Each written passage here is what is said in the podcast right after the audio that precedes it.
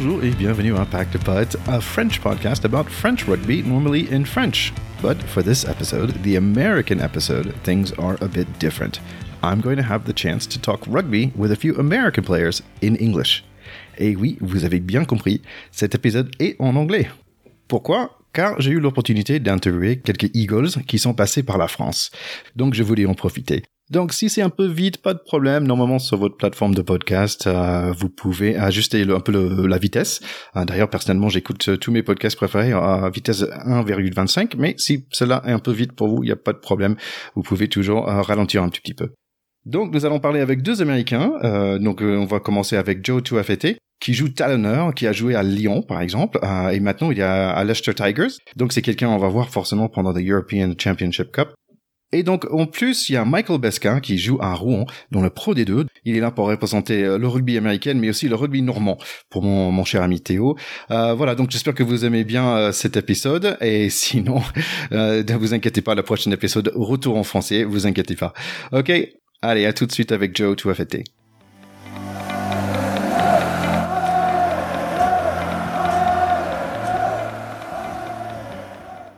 So, for my first podcast in English, I'm very excited to have with me a U.S. Eagle. Uh, it's Joe Taufete'e. Hi, Joe. How are you doing? Yeah, doing good. Thanks for having me. Oh, well, thank you so much for coming. It's uh, it's really cool to to get to meet you. Um, listen, I, I, discovered I started playing rugby when I was like 32. I, I come over to came over to France at 25. I played a couple years of American football, uh, and I was like, oh my gosh, I can play this whole new sport. And I discovered it at 32. When did you discover uh, rugby? Yeah, I'm the same. I kind of discovered it late. So around, so I played U19s in Belmont Shore, so in Long Beach, and that was when I first pretty much played uh, rugby, and it was under my girlfriend then, but now wife. Her family's heavily involved in the youth program, so um, in order for me to impress the family, I kind of wanted to join the rugby team, so that way at family conversations they would talk about me a little bit. you were already playing football at a, at a pretty high level, though, right? So yeah, I was on track for a scholarship at Utah State, and um, from then I tore my ACL, and so I kind of wasn't a big uh, student. You know, I wasn't a student athlete at the time, so I, you know, stopped playing rugby or stopped playing football, American football, and then went on to to um, try rugby out because obviously that was the next thing for me uh, in terms of what I wanted to do physically. Yeah. So I think you ended up impressing uh, the family, right? Yeah. So, you know, obviously now it's been good for me in, in my relationship with the wife and obviously Sunday lunches with the family. Well, it's pretty wild that you you had an injury that you know kind of sidelined your your your career as, as American football, but you're playing at the highest level uh, in, in rugby. That's pretty strange.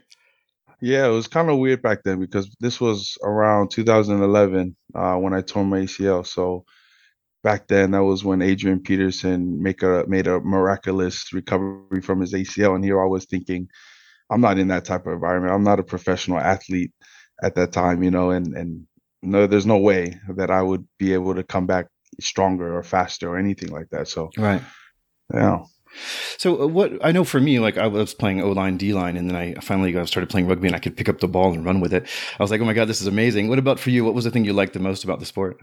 Yeah, exactly that. I mean, being able to play, uh, you know, offense or and defense at the same time was kind of like what drew me as well. Because obviously, as as a lineman, you know, you you want to be active with the ball. You want the ball in your hands, but obviously, there's a different role for everyone in football. So I mean, that that was probably my favorite part is is being able to carry and tackle at the same time. You're a, a California guy. From the East Coast. Um, is rugby kind of more developed out uh, out in the West Coast?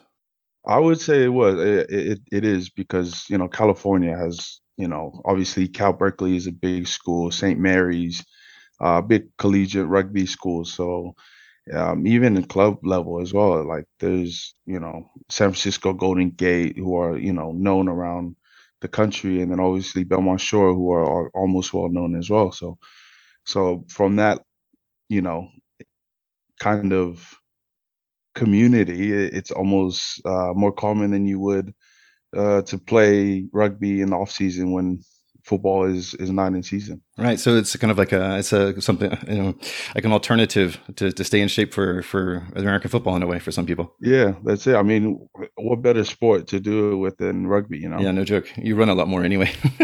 yeah, exactly. Uh, so I saw that you went to New Zealand when you were pretty young, and the idea idea I guess was to kind of get more into into rugby. That's a pretty big commitment to the sport at that time. Did you already have some links with New Zealand? Yeah, so the club that I was at in Long Beach, Belmont Shore, um, our president um, is Doug Pye, and he's got he's from New Zealand, and he he's obviously got ties with his uh, hometown, and that was Otorohanga, so it was like a countryside in in Waikato. It wasn't like a Auckland or or like you know, and somewhere really well known like Wellington or anything like that for rugby, but that, that lucky for them, that was um, you know that was my opportunity to kind of experience rugby from you know the top you know rugby players in the world. Yeah, no joke. What was the adaptation like? At least the language is the same, but New Zealand that must be pretty different from California. Yeah, it is. I mean, lucky because I come from Polynesian heritage, so you know New Zealand has got tons of Polynesians all around. You know uh, New Zealand, so in in a sense, the cultural you know differences weren't too far off. But um, adjusting rugby wise, it was just like everything opened up you know, for me in terms of the game, I could see the game a little bit differently from their eyes, and that was probably the best thing that that that rugby there uh, did for me. Yeah, and then you got selected by the USA Eagles, and you went straight to a World Cup. That's a pretty like quick path.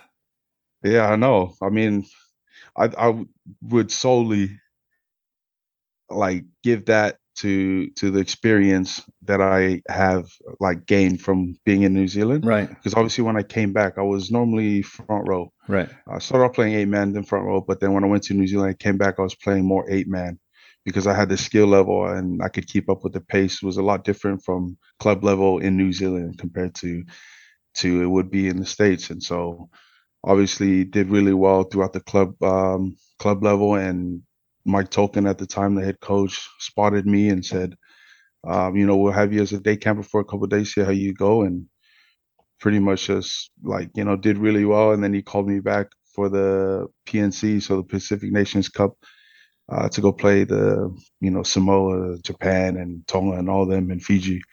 But I couldn't go at that time, which, you know, kind of sucked because that was an opportunity for my, for me to finally represent um, the U.S. But um, yeah, I think the experience that I gained from New Zealand really helped me kind of excel in that in that process. Obviously, um, you were doing something right when you were in the World Cup because you end up spending four years in England. So somebody saw you saw you there. Could you just share like a memory uh, from your World Cup experience? Yeah, it was just being in uh, like a real professional environment. Because honestly, that was the first time being in a professional environment because you don't have that in the U.S. So coming from you know club levels straight to international. You can see the the professionalism from the players to the coaching staff to how they take care of their body and and I think just being able to to get on the field with them and put on the USA jersey that was probably one of the most memorable times playing in front of 50,000 compared to what odd 100 200 at the club level. Right. So I'll never forget that. yeah, we I, we had an interview with uh, Richard Tardits, is, who was a French uh, guy who went to play uh, for the USA Eagles back in the 80s and 90s, and he talks about playing in the University of Georgia, where his parents, you know, his parents didn't know like what it was like to play American football, you know, at college level. And he was just like, "Mom, Dad, there's like eighty thousand people in the stands." They're like, "No." so yeah, I understand this kind of in the opposite way, having all these fans, uh, particularly in England. So then you you ended up staying in, in Worcester, the Warriors, for, for, for about four years. I don't really know that team or that town for the, for for that matter. Could you could you uh, tell us a little bit about that? What was life like there? Yeah, it was good. I mean, I spent the first year without my wife, and she was pregnant because obviously I was on. I was originally there for medical joker, and from the medical joker, that was when you know me and my wife were kind of like on this path on see whose career would take off. She was obviously doing well with her job, and then um, obviously with the six months that I was there, I excelled and I you know showed coaches you know what I was capable of doing, and they offered me a year and then it just kept building on from there. So, um, I mean, living in Worcester was good, but uh, I it was hard for me the first year because obviously I'd come from LA straight into w- Worcester, which is like a countryside club. I mean, I kind of experienced it with New Zealand, but it still wasn't the same because the season's here a whole year long. Yeah. Um, uh, compared to club rugby, it's a couple months or so.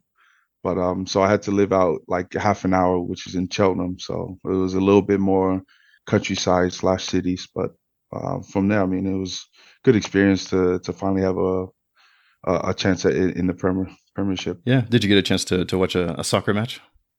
No, I still haven't. Oh, yeah. to. Uh, hopefully, this time around when I'm here now, I will. Yeah. So the next year World Cup, you're you're back at it, and this is kind of when you came onto to my radar. We started our podcast about four years ago for the for the World Cup, and obviously, you know, as we're a French podcast doing, a, you know, about French rugby, we watched that France USA game, which was a heck of a game. In fact, you it was twelve to nine when you were subbed off at like sixty five minutes. Uh, so you're really in it. What was kind of happening in your head? Were you thinking, "Hey, this is possible. You might just beat the French team"? Yeah, I mean, we always knew like that we're going to be a physical team because you know just the typical French style of rugby. You know, they want to be real physical and real dominant. Um, and I think that was what we could almost try to match. You know, that was where we could match. But obviously, they were more endurance. You know, because they they're in professional rugby year round, as in some of the players in the U.S. only getting a couple of months at their clubs and stuff. But um, I think that was the one match that I felt like, uh, you know, I really wanted it because you know, physicality, like physicality. I'm having a tongue twister. Physically, we wanted to to to compare to such a you know prestigious country when it comes to that kind of um, level. So I mean, Yeah, I remember there was a great battle uh, between you and, and Camille Chat as well. Uh, that seemed like both of you guys were having really, really great matches. And I said it in that episode. I said, "Oh, I bet you some top fourteen team is gonna is uh, is, gonna, is, is taking a look at you right there and gonna pick you up." And that's exactly what happened. I, th- that's also what's in my mind as well because obviously France is somewhere I always wanted to be because I know that you know the physical battle is what they're built off of and and and the passion that they have for for being physical, being dominant when it comes to something they love, is what I felt like I could you know be I wanted to be a part of. Yeah. And um, yeah, so I, I knew that if it came to the French game, I knew I had to put out even more than I normally would. Well, you obviously made it a great show. Uh, how did you choose Lyon? So with Leon, I, you know, when it, let me think about this question. How did it come with Leon? I mean, obviously, I had some South Fr- uh, France offers at the time as Mhm. well, but I felt like because Leon were doing so well and and coming from Worcester, you know, we were battling at the bottom. Um, I wanted to be a part of something that was building towards something great, and that's where I found that I can find my place in Leon, where I can push my level of rugby to another level. Uh, being under Pierre Mignoni and being alongside Matthew Bastareaud, being alongside Josh Tuisova, and you know all those kind of high level players around the world that are known around the world. Yeah. Plus, I, I lived in Lyon for a while. It's a really, it's a really great town. It's not too big. It's not too small. It's a, it's a pretty close to the mountains, pretty close to the sea. Great place to live. Yeah, I mean that's perfect for me because you know it wasn't you know too far of a feeling away from LA. You know, it, you kind of get that feel of a city, but you can also be 10 minutes and be you know completely out of that kind of noise. So Yeah. uh, it's a beautiful city. I love Lyon. Yeah. Did you try all the all the food because it's really well known? I, I remember when I moved to Lyon, I, was, I I spoke French pretty well, but I looked at the menu. I was like, "What is all this stuff? I don't know anything on the, the traditional like Lyonnais uh, uh, restaurant. I, I didn't know uh, what any of that was." yeah, with the with the stuff in like lyon I didn't really, you know, like escargot. I wasn't a big fan of or anything like that, but I just fell in love with the pastries. You know, the the quality of you know the pain chocolat and uh, Oh, yeah. the croissants and stuff like that is it's what I fell in love with with the bakery. Yeah, they have a little thing called a brioche au praline, the little red brioche with like a kind of Yeah. candied, candied. Uh, I don't know what it is, almonds or peanuts or something. Oh, that's that's a fantastic one. Yeah, Well, we could spend all day talking about Lyonnais food. Yeah. so so you're there. I'm, I mean, I have my eye out for you because I'm excited to have like you know to see another American here in, in the top 14. How does the beginning of that season go for you? Uh, for the first season, because it was COVID at the time as well, it was a real, real tough one because you're transitioning into a new country, uh, different language, and obviously you have these restrictions held on you.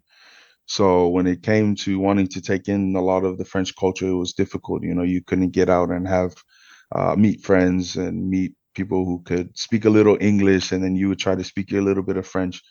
I think that was the biggest thing that that really hindered my my time there because that first season was real difficult. Um, but overall, I mean, I think I, I knew that the rugby was going to be tough, and and you know the the the level of passion was going to be there, and that's what I latched onto during the COVID season.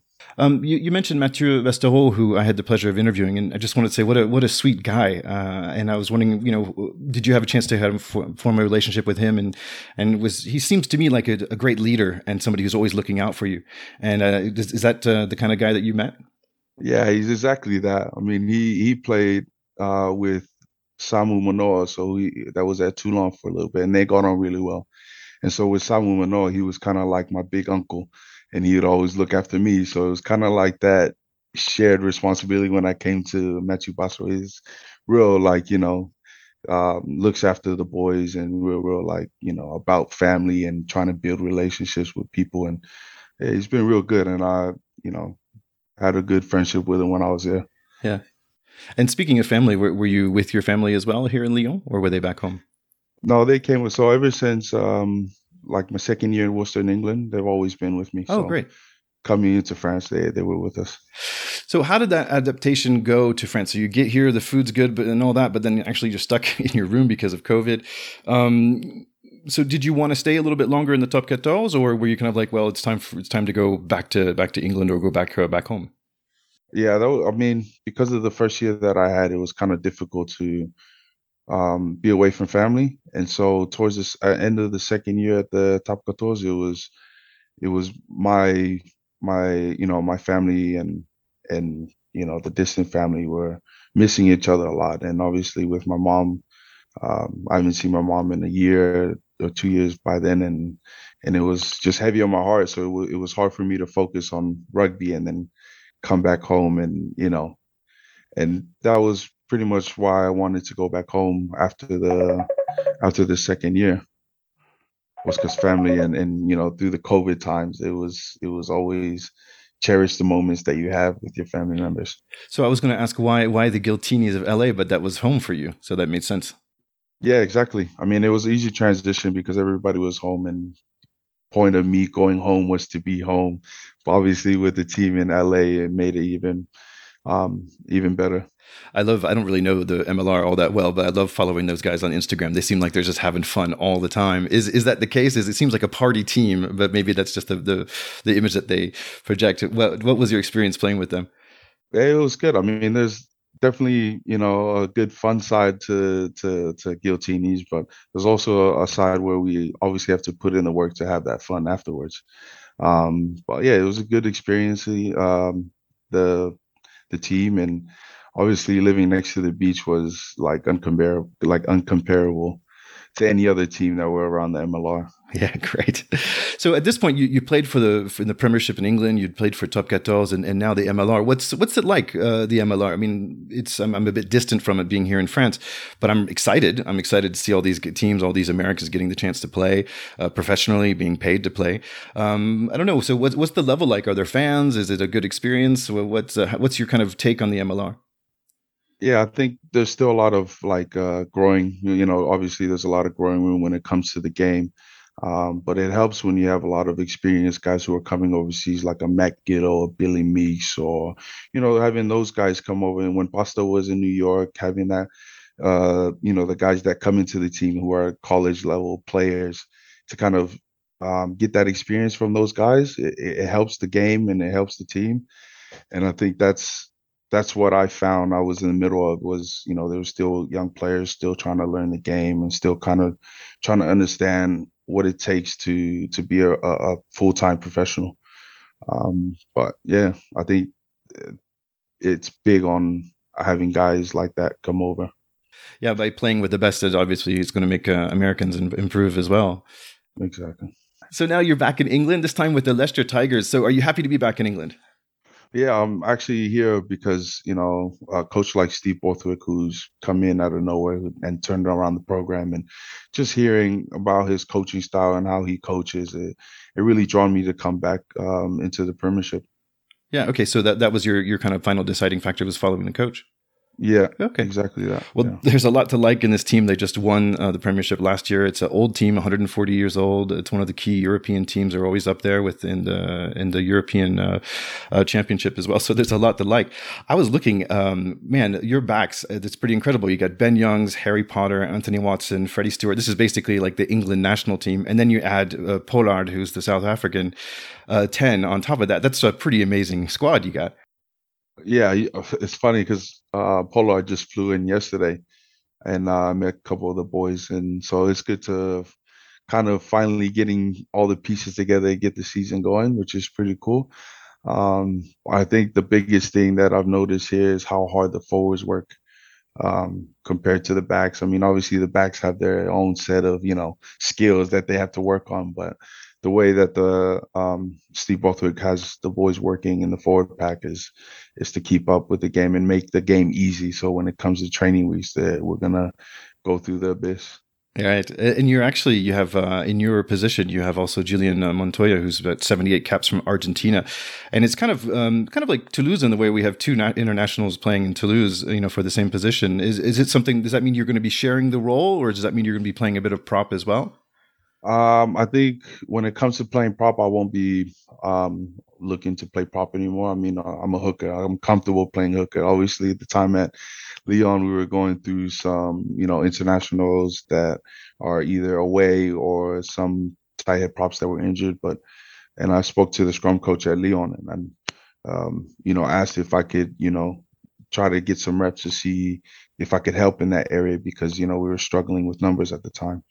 Um, but yeah, I mean, Julian Montoya, and we also have Nic Dolly, who's capped for England as well. So there's ultimately three international hookers here. Um, but when the season comes, I think this team, even from last season, they're good on rotation. They're good on making sure the guys are are fit and and you know almost fresh for when the game weeks are coming. Yeah, and as you said, it's a really long season as well. So exactly, so a, yeah. that's really important. I would like to talk a little bit about the USA Eagles. We have an upcoming World Cup, and I believe we they, we still you know still have a chance to get in. Uh, I think we have a final a final game to play in November. Is that right? Yeah, we got a final tournament, so we've got to beat three teams in order for us to qualify. Right. And I don't know, I have the feeling it's not that the US is like regressing, but it seems like the other South American teams like Chile and Uruguay are just getting really, really you know, getting better. You know, is that does that seem, you know, right to you?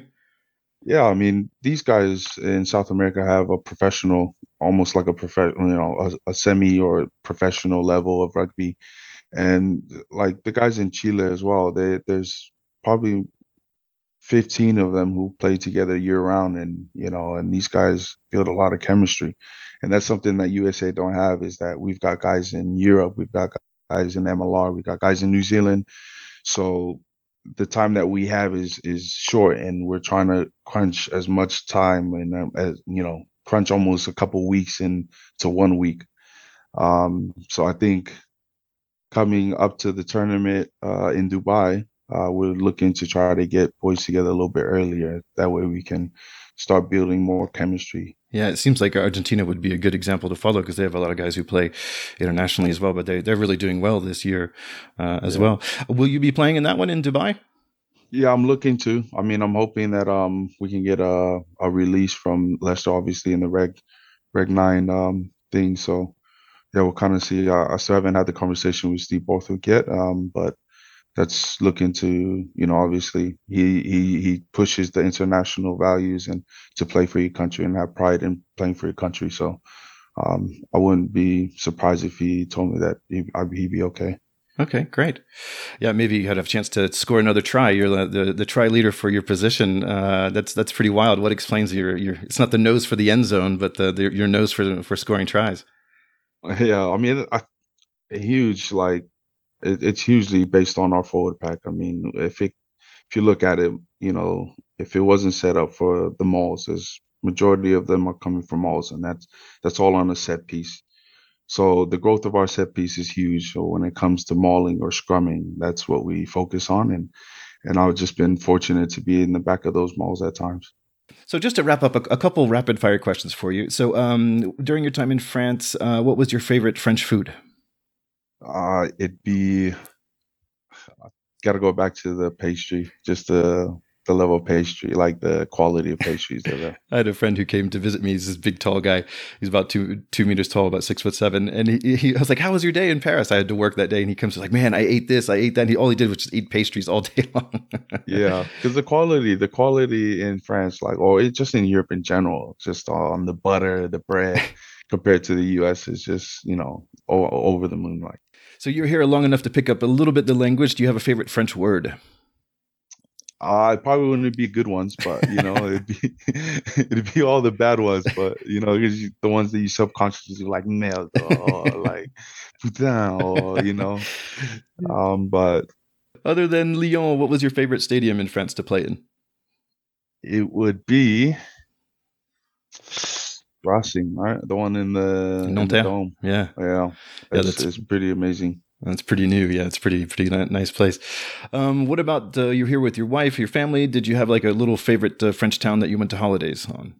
We went to Chamonix a lot, um, oh, yeah. especially in the winter.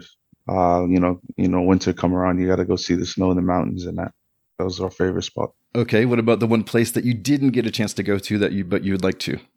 Uh, nice. Hmm. Didn't get to Nice, and uh, as a family, not to Nice, and and uh, yeah, we didn't get to go there. That was one place we'd like to go in the summer, but we didn't get to. Yeah, Nice is great. Uh, who's going to win the top 14? I'm pushing. I'm pushing for Leon. I wanted to come out on top because I know a lot of the boys there still, and you know, you got a soft spot for the boys that you've you play with. Yeah, sure. And uh, last question: uh, When are you going to have your own podcast? Oh, I don't know. Uh, I don't. I don't think I have the energy to do so. well, anyway, if you need some help with that, you just give me a call. Look, Joe, it's really been a, pleasure talking to you. Um, thanks so much for coming on to to Pack the Putt. It's been a real pleasure, and I wish you the best for the upcoming season. Uh, it's been my pleasure. Thank you very much, brother.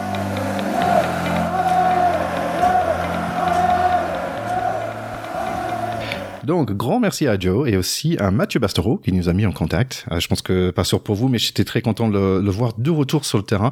Euh, Mathieu Bastero ce week-end, euh, donc ça nous fait plaisir. Merci encore à toi pour cette mise en contact. Là, on va parler avec Michael Basca, qui est un demi de mêlée à Rouen.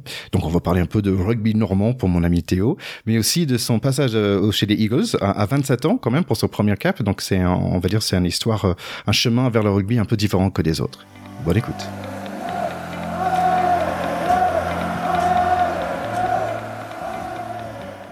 Okay, I'm very happy to be here with my second American Eagle of the episode. I'm speaking right now with Michael Baska, who's a scrum half, our first number nine.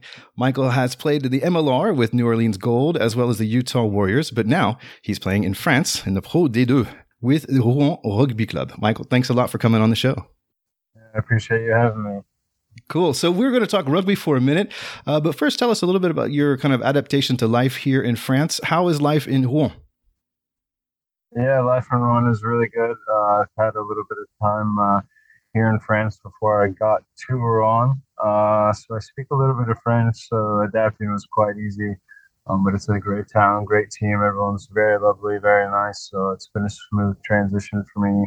Uh, last season as a medical joker, and this season as a my first full season here in Pro D2 in France. Right. So you came, I think it was, was it April last year, sometime around there? Or April this year, last season, I will say.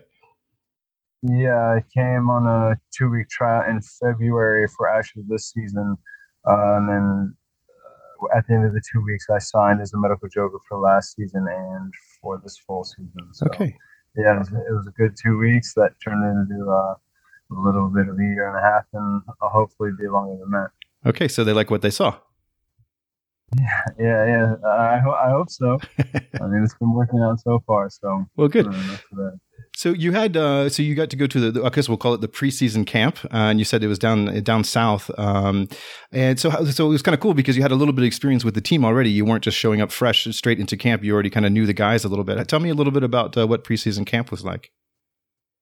Yeah, so I spent the entire summer with the USA team actually, so I missed quite a bit of preseason. And as soon as I got back from playing with the U.S. team, I got straight into our preseason uh, stage, our preseason camps. We went down to Soustons, the west southwest coast of France, and it was great. We had Um, we had a great camp. There was three rugby fields where we were. We weren't too far from the beach. We had a nice lake right behind our, our, our houses that we were staying in. So it was it was a great first week to get back integrated with the team and you know be out of Rouen and everyone get a little bit of fresh air, sunshine, some southern France, some southern France weather. So it was good.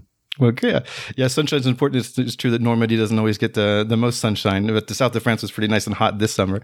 Uh, yeah, we're going to come back to you playing because you play. I believe you played against England and Ireland. Is that right? Yeah, I played against England, Ireland, and New Zealand, and I've been a part of the USA team for all the Rugby World Cup qualifiers. Um, I didn't get to play those matches, but I've been a part of the squad. Okay, great. Well, I, think it'd be interesting to find out. Well, how did you get to this sport? Because I know, like a lot of Americans, maybe wasn't the. Well, I don't know. I'm going to ask you. Was it your first uh, sport, uh, or was did you play like American football, like a lot of other guys? Yeah, I played American football, uh, basketball growing up, and um, I had shifted out of basketball around 16, and one of the American football coaches was actually uh, ex Eagle and rugby coach, and told me to come out and try it I was pretty hesitant. I didn't go to the first practice, and they actually called my called my parents' house phone, and my parents were like, "Oh, I told them you go out, you can't you can't not keep your word." So my parents were like, "You're gonna go out to the next practice," and from there on, it was pretty much smooth sailing. I, I really loved the culture. It was so different from American football. Um, it wasn't so much uh, do as I say, do what I do. It was kind of you have a lot of free range to do what you want to do and play how you want to play and just be more re- reactive rather than um, you know so much regimented but yeah i'm sure like yourself i played a bit of american football before i transitioned into rugby yeah, so I'm hearing what the thing you liked about rugby was kind of maybe the creativity, the the space you could that it gave you to to, to be creative on the field. Yeah, yeah, 100. percent as, as you know, being an American, being an American and shifting into rugby, at first you have no idea what's going on. None. You're, so You're like, can I do this? Can I touch the ball now? yeah, yeah. I, I keep to play offense and defense, but yeah, it was good. I liked that aspect, offense and defense. That everybody got to touch the ball. It wasn't just one or two players kind of get to do this. It was every everybody gets a spot on the team whatever shape, size you are, big, small, skinny, big. Everybody has similar roles, and we all have a part to play. So that's what I really liked about it. Other than American football, where it's very regimented. You know, you're this body type, you play this position. Maybe you touch the ball, maybe you don't. Yeah, well, any size, but fast always uh, does help uh, on the rugby pitch. That's for sure. Uh, so you you kind of uh, you you transferred into rugby in high school, and did you and so you decided you went when you went to university you wanted to play uh, university rugby as well. Yeah, I had a decision. I could either play uh, college football or rugby in college.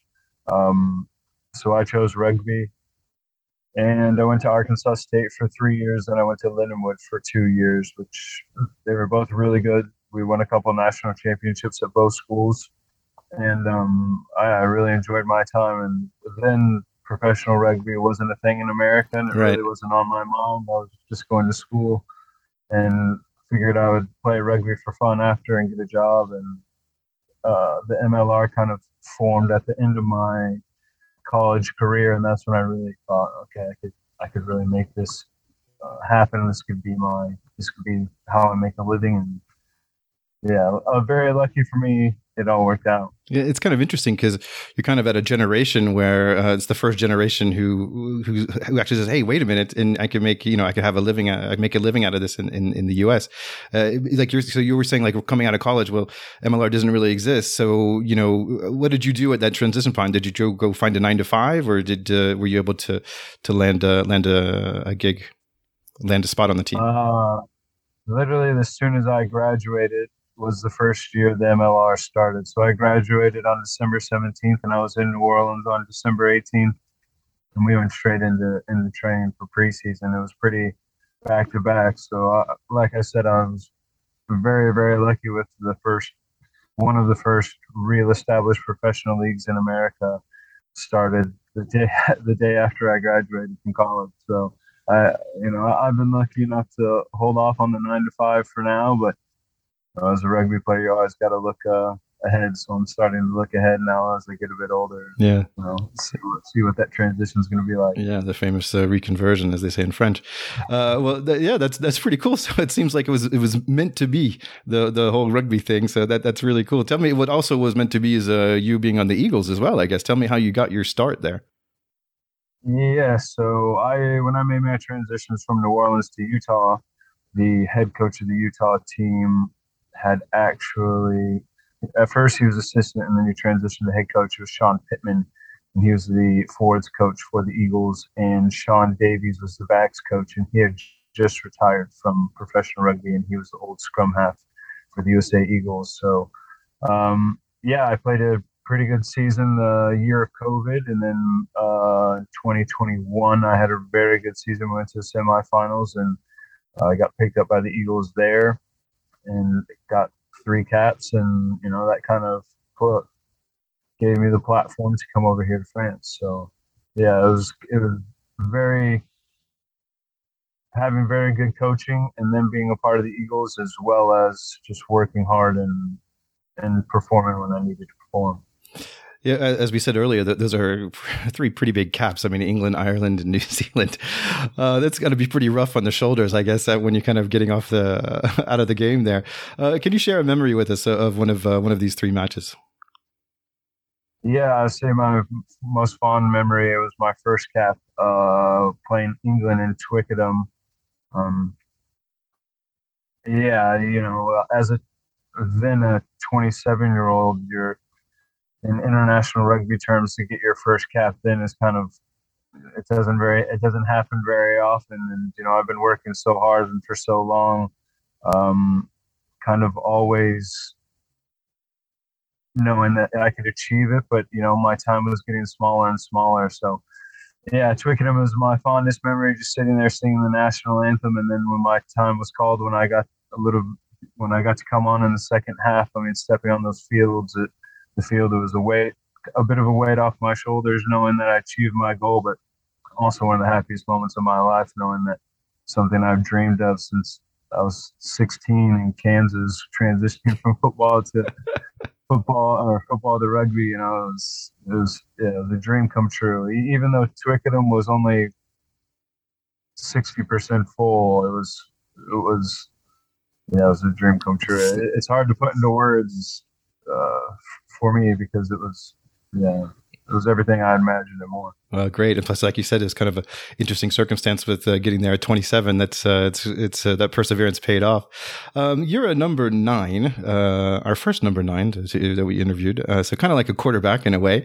Um, but now you're working in France. So how do you communicate with your pack? Is it in French? Is it in English? Or are you just out there slapping butts? Yeah, it's all in French. Uh, like I said, I've I've got a bit uh, integrated in France before I made my transition um, to Rouen from playing in America. And so I could speak a little bit of French, but right now my French isn't where it needs to be. So I've been really trying to study and learn and uh, hopefully start taking courses here in French as soon as possible so that the integration can become easier. But like I said, Rouen has been a fantastic organization, and a lot of the players make an effort to speak English, and uh, that really helps me and the other international guys. But at the end of the day, it's our job to we're in nous sommes en France, nous parlons français. Yeah, yeah. Uh, we're in France, we're in France, so we have to speak French. So, yeah, yeah. You need a bigger yeah. vocabulary than gauche and droite, left and right. yeah. So uh, you're you're you're a number nine. Um, what are the qualities of a good number nine? Um, I think for me, having a qual- quality box kick, a fast pass from the deck, and being able to organize offensively and defensively is kind of the four main keys for me. Um, I have been lucky enough to um, play a lot, a lot of different positions in the back line, so I have a good understanding of what each position entails and kind of what the direction of the attack wants to go. And so when I made my transition to playing a nine, I had a good understanding of uh, how to organize players and on attack and defense. And then just coming with repetition came the box kick and the, and the learning how to have a quick pass. So for me, those are the four keys for, for a good nine. Yeah, and you said uh, we talked about creativity, and that rugby gave you a bit of space, a bit of creativity. Is that like a strong point in your game? Yeah, yeah, I'd say so. Sometimes my, I always don't hear uh, all the calls in French, so you got to be creative every every now and then. One, you know, one or two calls may go in one ear out the other. But I may not catch it because of the accent. Uh, so yeah, a little bit of creativity has to come into play, which is again why a lot of us love rugby is because we have that we have that leash that the coaches give us to be creative, and right. if we see something we can uh, we can make a play. Particularly in France, sometimes I think somebody described it the French style as like organized chaos, uh, the the French flair, where it's uh, strikes of genius. uh, yeah, that's why that's why they're on top right now. Yeah, exactly. Uh, what so those are those are your like your strong point. What about the the points you're trying to work on uh, uh, this season? Um, my number one point is learning French so I can have a better understanding of everything and be able to speak and communicate easier. Uh, so for me, it's communication is my biggest work on. Uh, I think I've come a long way in my defensive uh, physicality over the last three years. It's become a, a real big strong suit of mine, um, but it's something I always keep working on and keep uh, keep practicing, and then just execution on the box kick, especially under pressure. It's they're they're the weak things that have become strong suits, but you know they, they can't stay strong suits unless you keep on them. So, well, you talked about uh, defense. The good news is that uh, on your coaching stuff, you happen to have Serge Betsen, who was my second interview on this podcast. I was a really super. He's actually my favorite player, and um, I don't know. Did you did you know who Serge Betsen was before before he came to the team? No, I, I, had no idea. And I did. Uh, there's one other American. Well, we have another American on the team, right? Um, Sam Wuching. Yeah. And I didn't know who he was, and Sam kind of told me all about him. He's like, "This guy is the man. He is he is a French legend. Totally. Look up his highlights. Trust me, you'll you'll notice when when it comes to like game times, everyone's taking photos with him. We go out to eat as a team. Everyone's taking photos with him. So I learned the, the lore that is Serge Betsen very quickly. He's a, he's a good man. I used to annoy my wife because I'd be watching him when he's on the field, and every time he tackled somebody, I'd be like, Serge. My wife would be like, stop. And I'd, every, he'd have like 14, 15, you know, 20 tackles a game, like, Serge. uh, I really, I really like that guy. What, what's he like as a coach?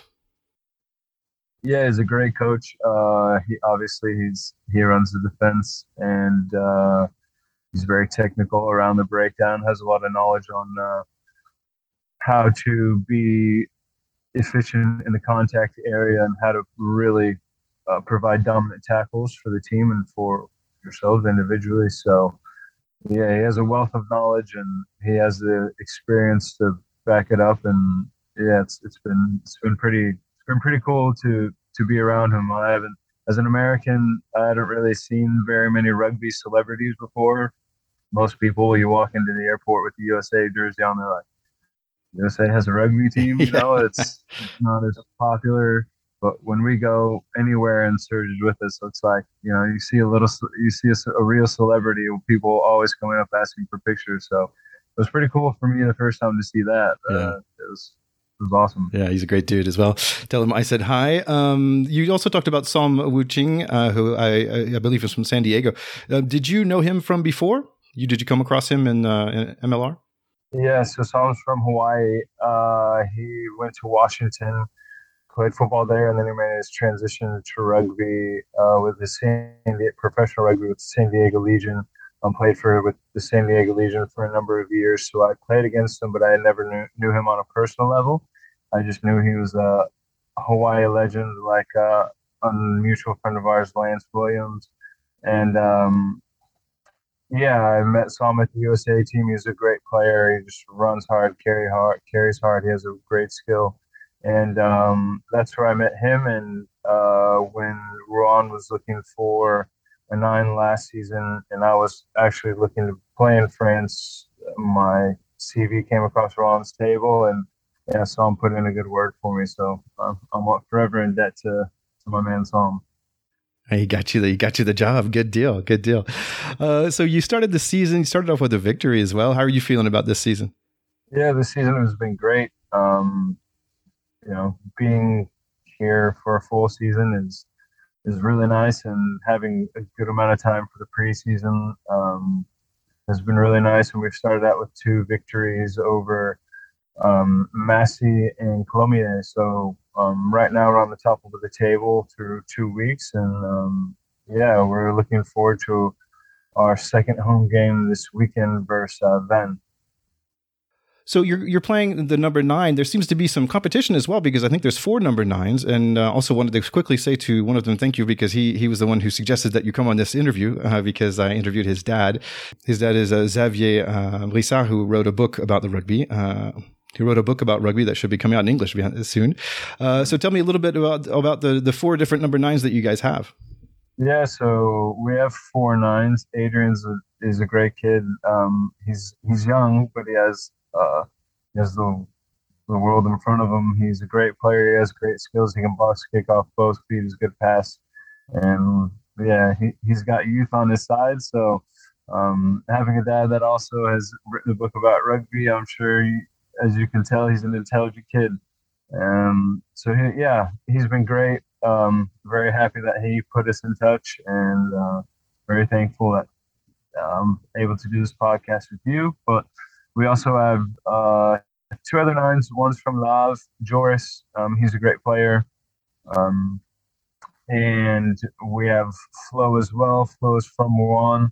He played for Rouen when they made their come up uh, throughout the divisions. He played for Bourg-en-Bresse last year, and now he's back with us. And he's been a great leader for the team. He's really um, brought the team together. He's one of our team leaders, and yeah, it's as an American, I'm a firm believer in you. There's something to learn from everyone, especially the little experience that I have from rugby. So to be able to go from America, where it's usually two scrum halves per team, to now being four scrum halves in one team, you know, I'm learning a lot so quickly, and to have those three guys to be to call teammates and to learn from it's it's it's pretty cool. It's a pretty good experience to say the least, especially with Adrian.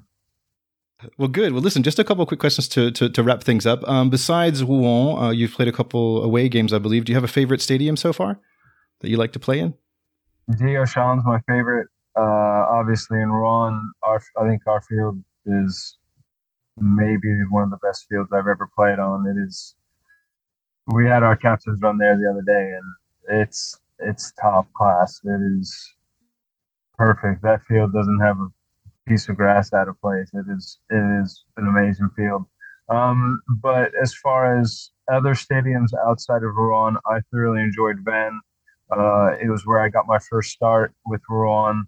Um, and yeah, just how the stadium was in the middle of the city, and it was it was it wasn't an empty seat in the house. Um, and you look across from uh, the side of the stands, it was all housing and there's people hanging out outside their houses, having a beer, having a coffee, watching the game. And um, like I said, it was my first start. So kind of like my first USA start. Um, yeah, it's kind of one that you always hold special to your heart and every, everything shines a bit brighter and looks a bit cooler and holds a little bit more uh, sentimental place in the heart. But yeah, I, I loved that place and it was, it was a good place to have a, a first start.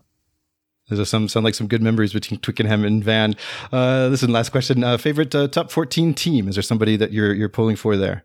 Uh, yeah, I got to go Toulouse. My friend um, uh, David Inouye. He's he's been here since he was 18. He was in he was part of the Espoirs. Has worked his way up through the ranks, and now I believe he's chief. And him being an American, uh, I got to support him. I did have a friend who was playing for Toulon last year Mikey, uh, he's not with Agen, so uh, now that he's not with Toulon, uh, I got to go with Toulouse.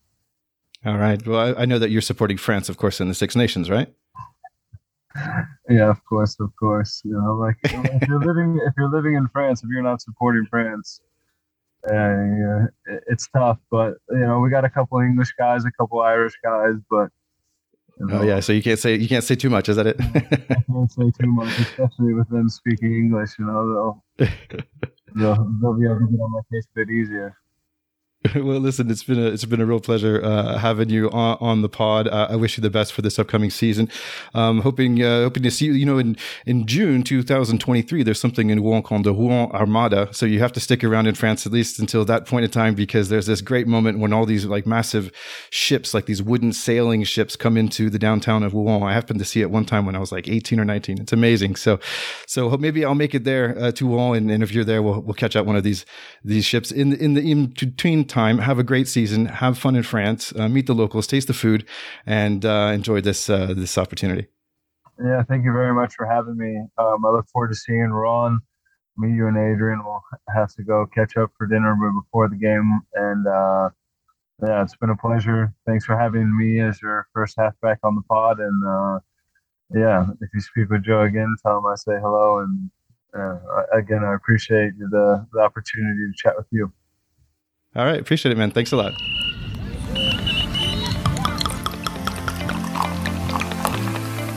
Donc, grand merci à Michael et aussi grand merci à Adrien Brissard et, son papa, Xavier Brissard, qui nous a mis en contact. Donc, le livre dont on a parlé, Xavier était déjà passé à Pacte Pot pour parler un peu de son livre qui s'appelle L'art de la guerre du rugby, euh, qui a un certain succès aussi. Donc, euh, je vous encourage d'aller chercher cela. Euh, écoutez, merci beaucoup. On retourne en français, bien sûr, en deux semaines. On va parler de ce Coupe de Monde de féminine à Nouvelle-Zélande. Ça va être un moment très sympa. Allez, à très bientôt. Bye bye.